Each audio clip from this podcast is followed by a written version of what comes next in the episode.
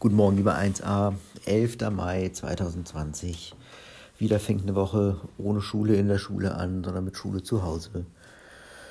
Ich hoffe, ihr hattet ein schönes Wochenende alle zusammen. Wetter war ja klasse. Jetzt wird es wieder ein bisschen kühler. Muss mal wieder ein bisschen mehr drinnen arbeiten oder drinnen spielen. Kapitel für heute heißt 27 falsche Grabsche. Das ist ein kurzes Kapitel, also ein bisschen schneller verspannen. Als der Feuerwehrmann in die Stadt zurückkam, zog gerade der Rosenmontagszug durch die Straßen. Alle Juckender waren auf den Beinen, um zu gaffen und Hillau zu rufen. Auch die Leute aus Juckendorf und Juck am See strömten nach Juckenau. Es gab ein großes Gedränge. Der Feuerwehrmann hatte Mühe, bis zur Gefängnisluke durchzukommen. Aber Grabsch hatte bereits zwischen all den vielen Beinen die Feuerwehrmannbeine erkannt und heulte ihm vor Freude entgegen. Ich habe schon die ganze Zeit auf dich gewartet, rief er und rüttelte am Gitter. Wie geht's dir? Lebt sie noch? Natürlich lebt sie noch, sagte der Feuerwehrmann und kauerte sich vor die Luke. Die ist zäh, ihre Frau Gemahlin. Meine Hochachtung.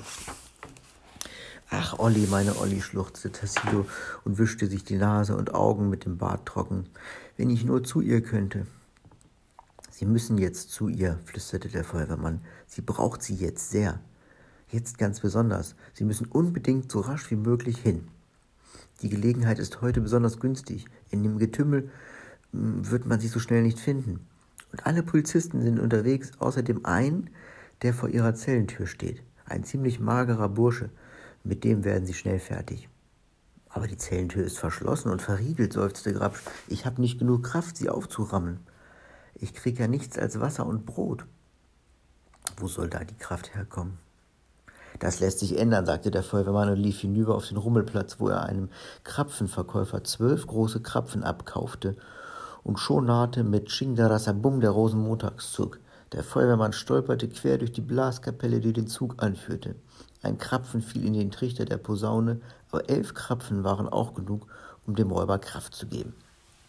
Der Feuerwehrmann drückte einen nach dem anderen zusammen und schob ihn durch die Gitterstäbe. Grabsch verschlang jeden mit einem einzigen Haps. Dann nahm er Anlauf und warf sich gegen die Zellentür, die mit fürchterlichem Getöse aus den Angeln sprang. Aber die Musik auf der Straße war noch lauter. Ihre Frau Gemahlin hat eine Überraschung für Sie, rief der Feuerwehrmann Grabsch noch zu. Aber der war schon unterwegs schleuderte den erschrockenen Polizisten beiseite, stürmte die Kellertreppe hinauf und warf sich ins Getümmel.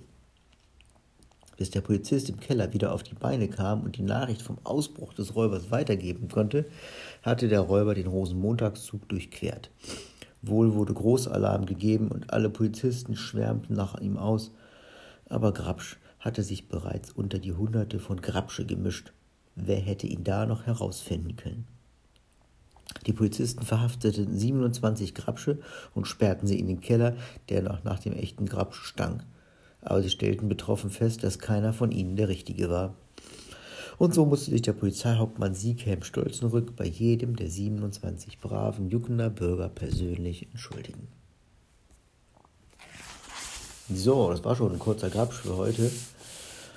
Und ihr ahnt es schon, morgen heißt das Kapitel dann wieder glücklich zusammengeklebt. Oder drei Stühle sind jetzt voll.